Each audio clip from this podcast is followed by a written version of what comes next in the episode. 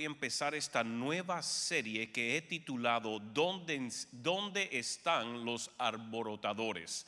¿Dónde están los alborotadores? Y, y, no, no se asuste, no es que quiera empezar una revolución, pero quiero explicar la importancia de ser alborotadores. Ah, ¿Alguna vez has tenido un familiar o amigo que siempre que lo veía venir a una reunión familiar o una fiesta decía, ay Señor, ahí vienen problemas, ahí viene terremoto, como decían los cubanos, ah, ah, ahí viene eh, ya el que va a echarle agua a la fiesta? Y usted se preguntaba, ¿por qué lo habían invitado?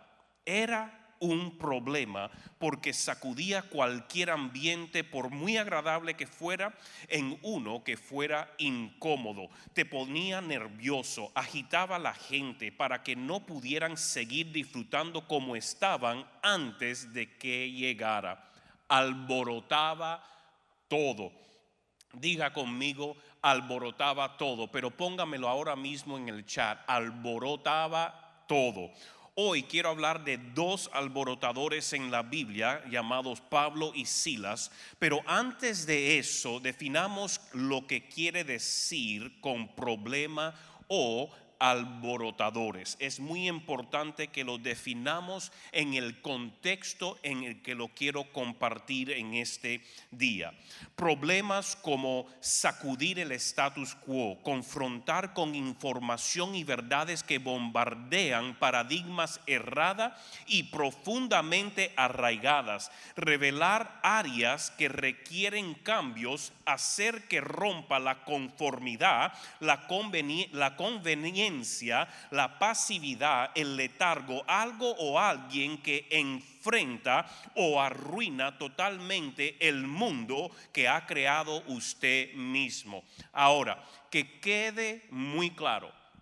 Importante que me miren en este momento, que quede muy claro no estoy hablando de anarquía, rebelión contra la ley o alboroto dañino a la seguridad social. Estoy hablando de revolucionarios espirituales que caminan, hablan y se mueven en el amor por Dios y el prójimo.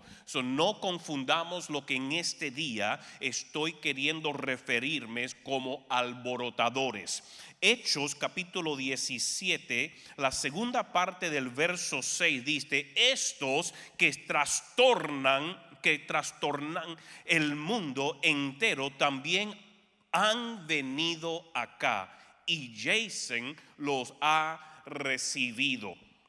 Está hablando de Pablo y Silas. Pablo y Silas habían estado predicando en diferentes provincias. Personas estaban viniendo a Cristo, demonios estaban yendo, personas estaban siendo sanas, el evangelio estaba siendo predicado, personas estaban convirtiendo y ellos habían escuchado de la historia, habían escuchado de lo que estaba ocasionando Pablo y Silas donde quiera que iban para la gloria de Dios. Qué tremendo saber que personas se están sanando, que personas se están librando, pero había un grupo que cuando leemos el contexto dicen tenían celo, tenían miedo, no entendían y estaban celosos de la atención que estaban recibiendo Pablo y Silas porque muchos estaban viniendo a conocer al Señor y que fueron al concilio y le dijeron esto que, que trastornan el mundo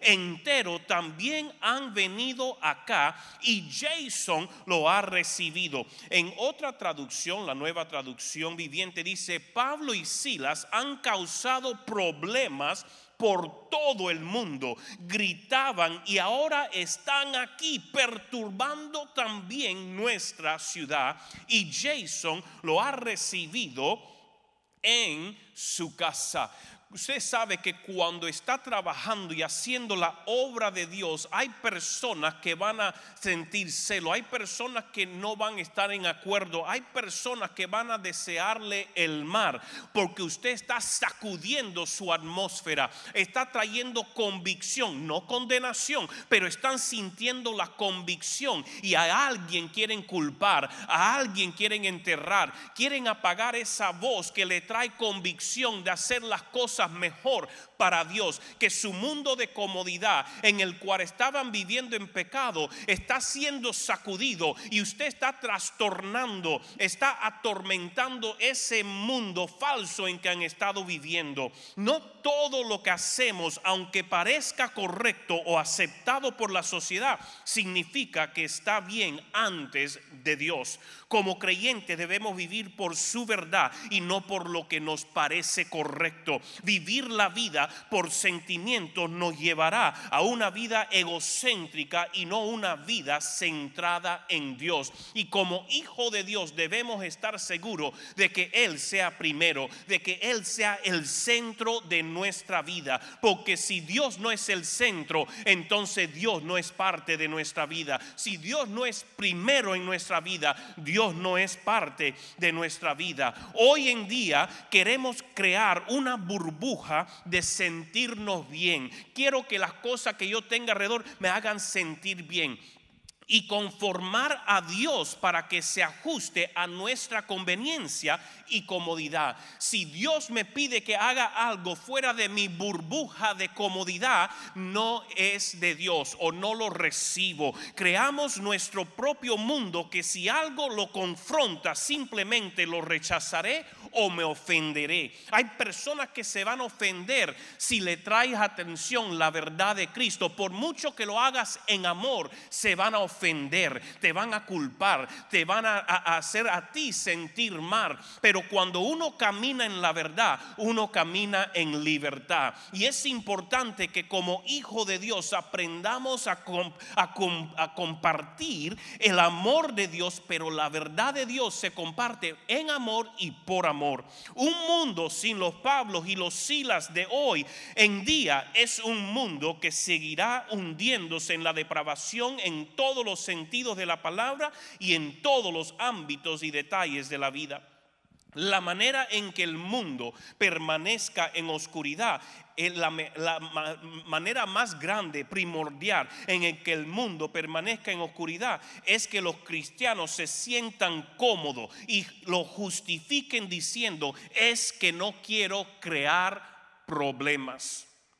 Casi puedo escuchar a Dios preguntar y hasta, hasta a voz harta clamar, ¿dónde están los alborotadores? ¿Dónde están mis hijos que se levantan? Como compartía la semana pasada, la tierra gime, está clamando que se levanten los hijos de Dios. Y puedo escuchar a Dios decir, ¿dónde están los alborotadores? Entendamos que tenemos un enemigo que nos odia y que simplemente planea robar, matar y destruir nuestra vida. Una de las mejores formas de hacerlo es engañando a la iglesia de hoy a que permanezca callada, no provoque problemas, no se involucre en expresar la verdad y la, eh, eh, y la moralidad, no defienda la vida, sino que permanezca en silencio para evitar problemas. Hoy en día las personas no quieren tener problemas Debemos entender que nuestra batalla no es contra carne y sangre, por lo tanto no odiamos ni nos ofendemos con las personas, sino que identificamos el espíritu que está cegando a la sociedad, manteniéndolos en la oscuridad llamando lo bueno malo y lo malo bueno.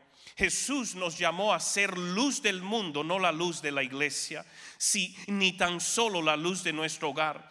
Tantos están viviendo la vida como cristianos de la CIA, encubiertos. Nadie sabe que usted es cristiano en su trabajo, nadie sabe, sus vecinos no lo saben, apenas su familia lo sabe, porque no queremos problema. Cuando dejamos que nuestra luz brille, lo que está oculto ahora se revela. Cuando la luz se enciende, las cucarachas salen corriendo. Cuando la luz se enciende, ahora puedes limpiar la casa de todo lo que lo ha tenido sucio o contaminado. Puedes identificar las cosas que están desordenadas. Es hora de encender la luz, pero no se sienta mal cuando alguien critique su luz. Recuerda la luz que usted brilla no es para traer las personas a usted, es para revelar la verdad, es para revelar la condición. Y nuevamente digo, un alborotador de Cristo no, no está para odiar a nadie, maltratar a nadie, ni condenar a nadie. El alboroto es hecho en amor y por amor, trayéndole a conciencia de la verdad, del amor de Dios por su vida.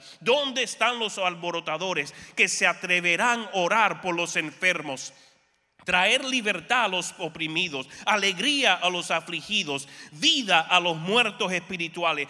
¿Dónde están los alborotadores que escogen decir la verdad para que el mundo la escuche y se libre de la esclavitud del engaño y pecado? Podemos crecer toda la vida en una mentira que creemos que es verdad y estar completamente cegado. El mundo de hoy necesita alborotadores que los invadan con la verdad en el amor que traiga libertad.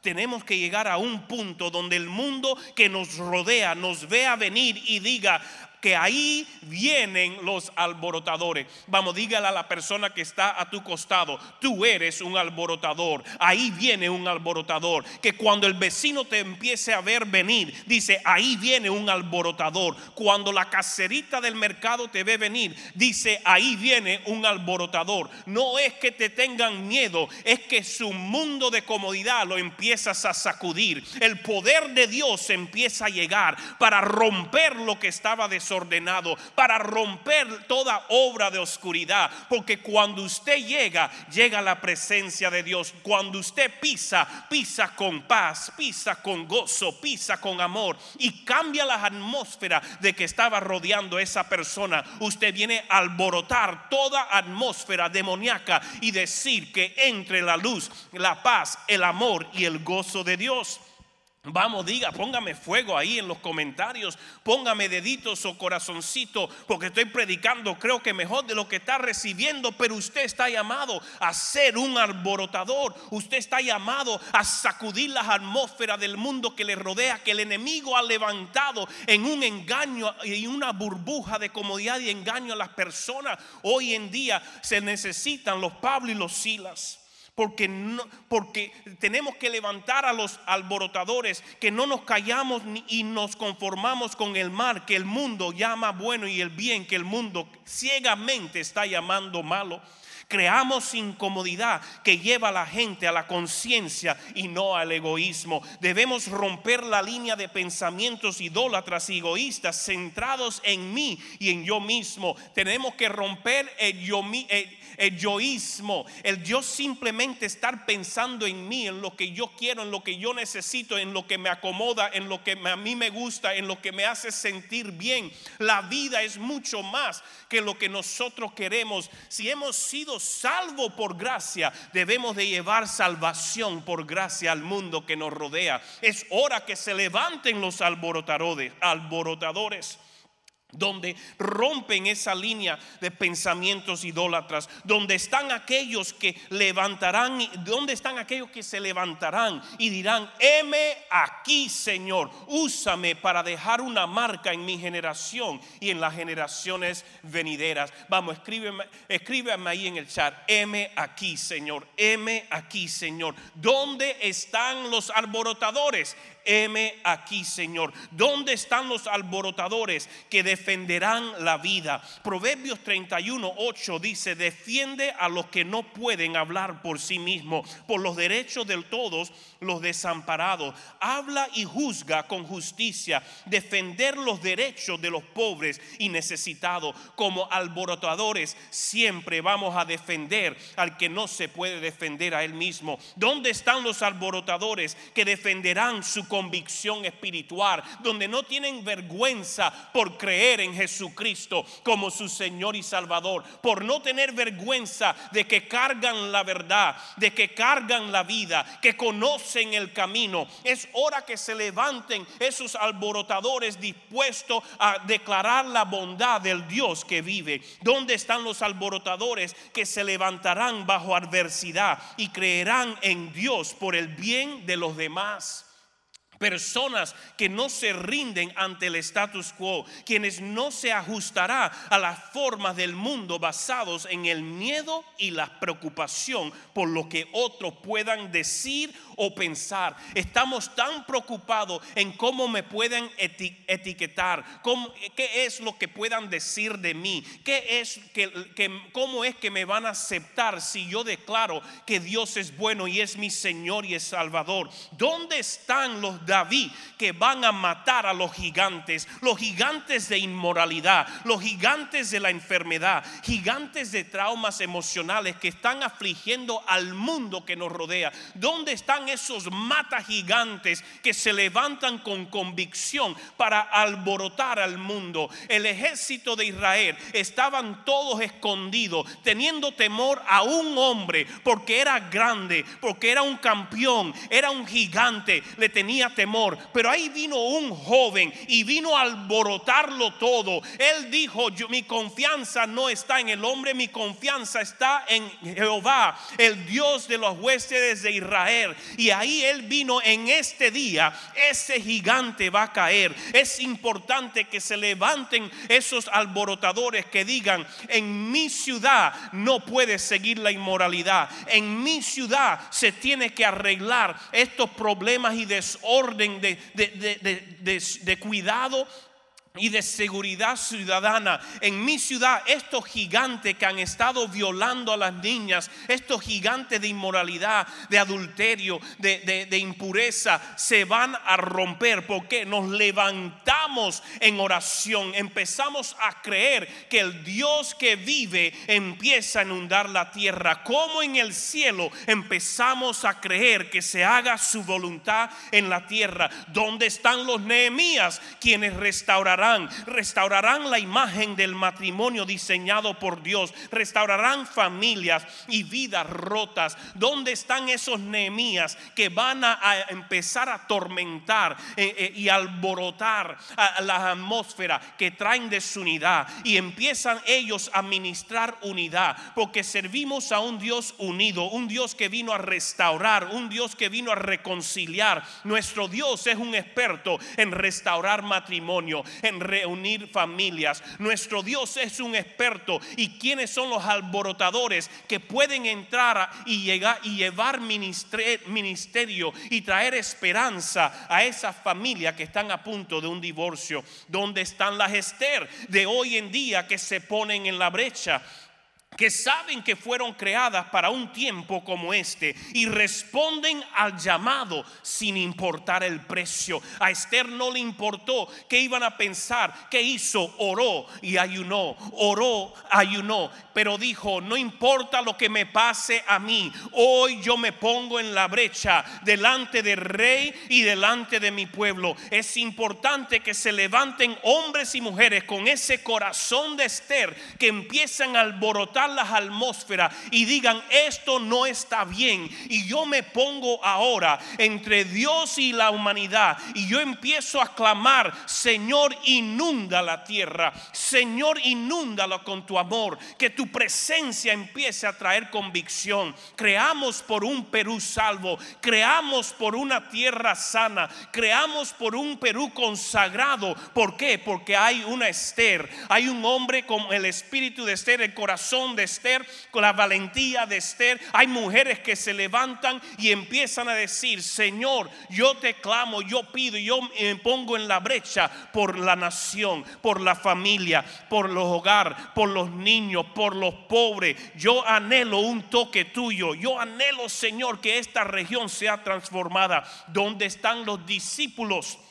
Que harán avanzar el reino como los doce apóstoles, cuya pasión ver uno más llegar a la fe de Jesucristo. Así como usted es salvo, que usted tenga una pasión, un fuego de alborotar las atmósferas de los que están perdidos y decir, necesitas un Salvador, necesitas a Jesucristo, eres el camino, la verdad y la vida. Nadie va al Padre excepto por, por Él. Entonces usted no es uno que va y le ofrece religión usted no va a ser uno que va y le ofrece un, un, esquema o un dogma religioso. Usted es uno que va a modelar amor, gozo, paz, justicia. Usted modela lealtad, fidelidad. Usted modela el fruto del Espíritu. Y van a ver que el Dios que usted carga es el Dios que transforma, el Dios que vive, el Dios que está a favor de ello. El mundo necesita escuchar a los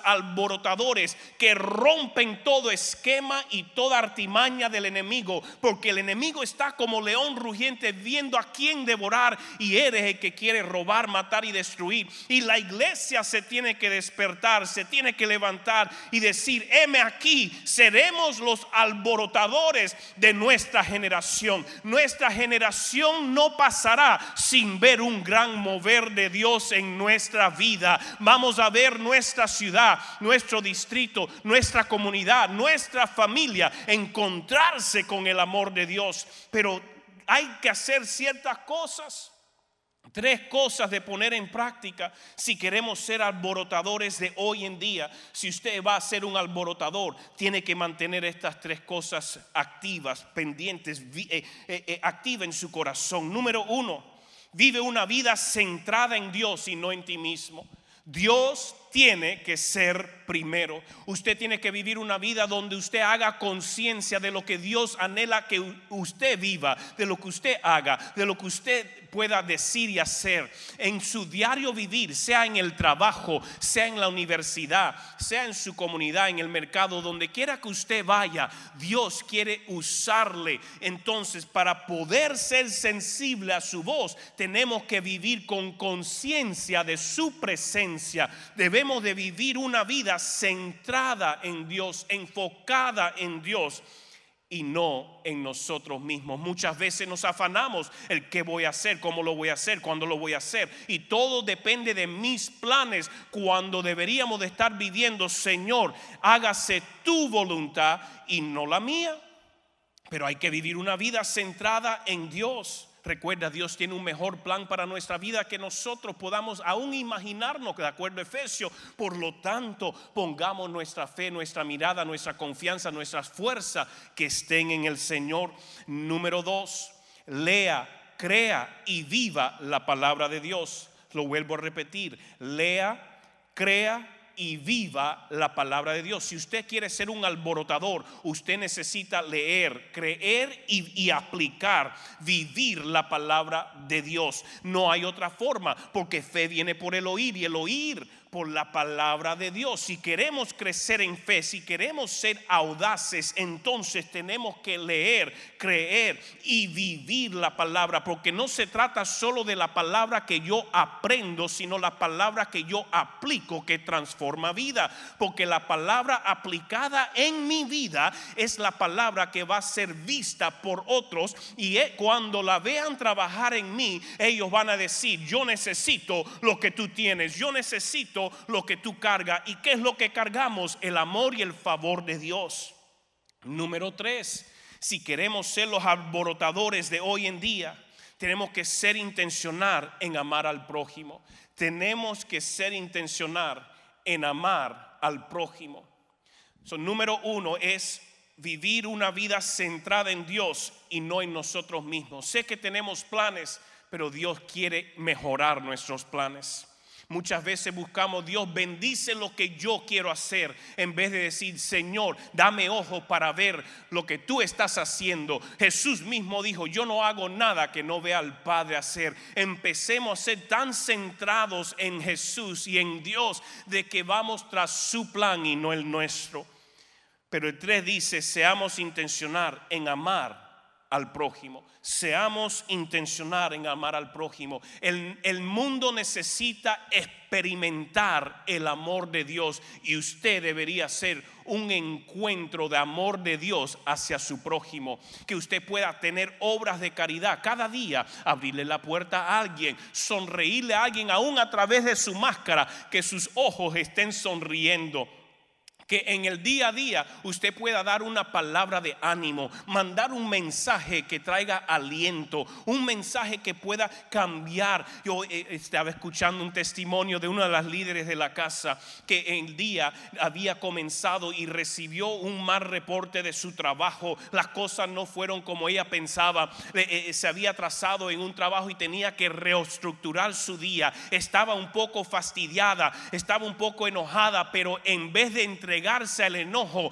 empezó a alabar a Dios, empezó a adorar al Señor. Y en ese tiempo de alabanza y adoración empezó ella a mandar mensajes de ánimo a diferentes personas de sus equipos, diferentes personas que están ministrando. Alguien le llama y le dice que no había visto en un par de semanas y les dice, hoy he entregado mi corazón a Cristo por este mensaje que has enviado, porque veo que en casa de luz es realmente una familia. Yo he estado en muchas iglesias, yo he conocido muchas religiones, pero nunca he sentido el amor que siento de forma tangible y evidente en esta iglesia. Por lo cuanto yo quiero conocer al Dios que se predica en esta casa. Es importante que sepamos que cuando pausamos a ser obediente a la guianza de Espíritu Santo, en mandar un mensajito, en hablarle a alguien, nuestro mundo va a cambiar, pero también cambia el mundo de otras personas, porque alborota todo lo que estaba atándole, lo que le estaba cegando, y vienen a conocer la verdad de Cristo que los hace libre. ¿Dónde están los que se levantarán y dirán, yo alborotaré todo lo que venga en contra el reino de Dios?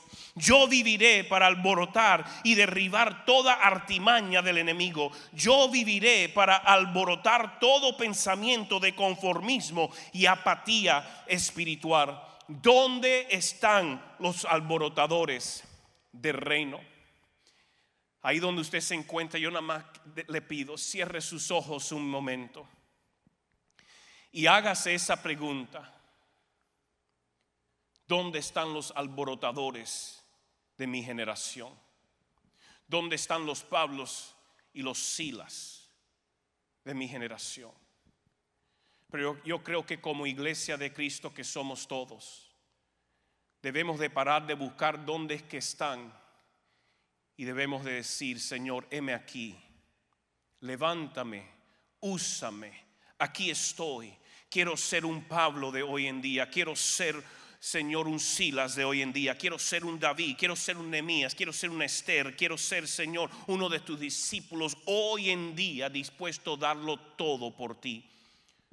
Señor, en mi empresa, servirte con todo. En mis estudios, servirte con todo. En mi familia, servirte con todo. En mi comunidad, servirte con todo.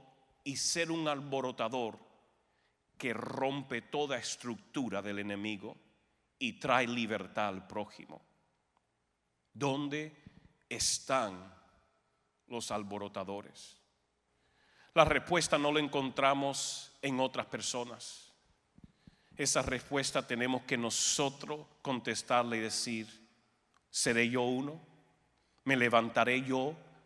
Así como alguien se levantó para traerme el mensaje, me levantaré yo romperé yo la burbuja de comodidad, romperé yo la burbuja de, intimidad, de temor, de inseguridad, romperé yo la, burbuja de conformismo y empezaré a ser la iglesia. Me levanto a ser un alborotador. Ahí donde usted se encuentra, permita que Espíritu Santo ministra su corazón. Le doy un momento. Porque es hora que la iglesia se levante. Y la iglesia no son solo los pastores y los líderes, son cada uno de nosotros, llamados a alborotar al mundo que nos rodea. de poder manifestar el amor y el poder de Dios donde quiera que vayamos. Es hora de romper todo cristianismo light. Solo sirvo mientras me sea conveniente. Solo sirvo mientras no me incomode todas mis costumbres. Solo voy a la iglesia si me conviene. Solo me conecto si me si puedo, si quiero, si no interrumpe una serie. Es hora que se levanten los alborotadores. So Padre, en este momento, seas tú quien habla cada corazón, que rompas todo conformismo y que cada uno pueda decir, heme aquí, Señor. Así como moriste por mí, yo quiero vivir para ti. En el nombre de Jesús se rompe toda apatía, todo conformismo, toda conveniencia, toda comodidad. Se rompe. Porque queremos vivir, Señor, con un enfoque que para ti es todo o es nada. Pero no más jugar la iglesia, sino de ser la iglesia, de ser los Pablo y los Silas, que cuando nos vean venir, digan, ahí vienen los alborotadores. En el nombre de Jesús. Y si usted no ha estado mirando y estado conectado y usted nunca ha tomado una decisión por Jesucristo, yo quiero orar por usted. Una vida sin Cristo no es vida. Una vida con Jesús es verdadera vida. Jesucristo dijo, yo soy el camino, la verdad y la vida. Nadie va al Padre excepto por mí. Y Él nos invita a ser parte de su reino. Él es el rey de reyes. Y nosotros siempre escogemos a quien servimos. Algunos dicen, pero yo, nunca he escogido a Dios, pero yo no he escogido nada malo. No, es que el, no escoger a Dios es escoger vivir su propia vida. Entonces usted es el rey de su vida el Dios de su vida. Y yo le animo que ponga a Dios primero, porque solo Él es el que le lleva al cielo. Si usted nunca ha tomado esa decisión y nunca ha hecho una oración, hágala conmigo ahora. Y repite esta oración. Dil Padre Celestial, yo me arrepiento de todo pecado. Te entrego mi vida y de hoy en adelante escojo vivir para ti revélame a Cristo, revélame tu reino, revélame tu plan perfecto para mi vida. En el nombre de Jesús, también invito, Señor, que tu presencia, tu espíritu me llene ahora. En el nombre de Jesús. Amén.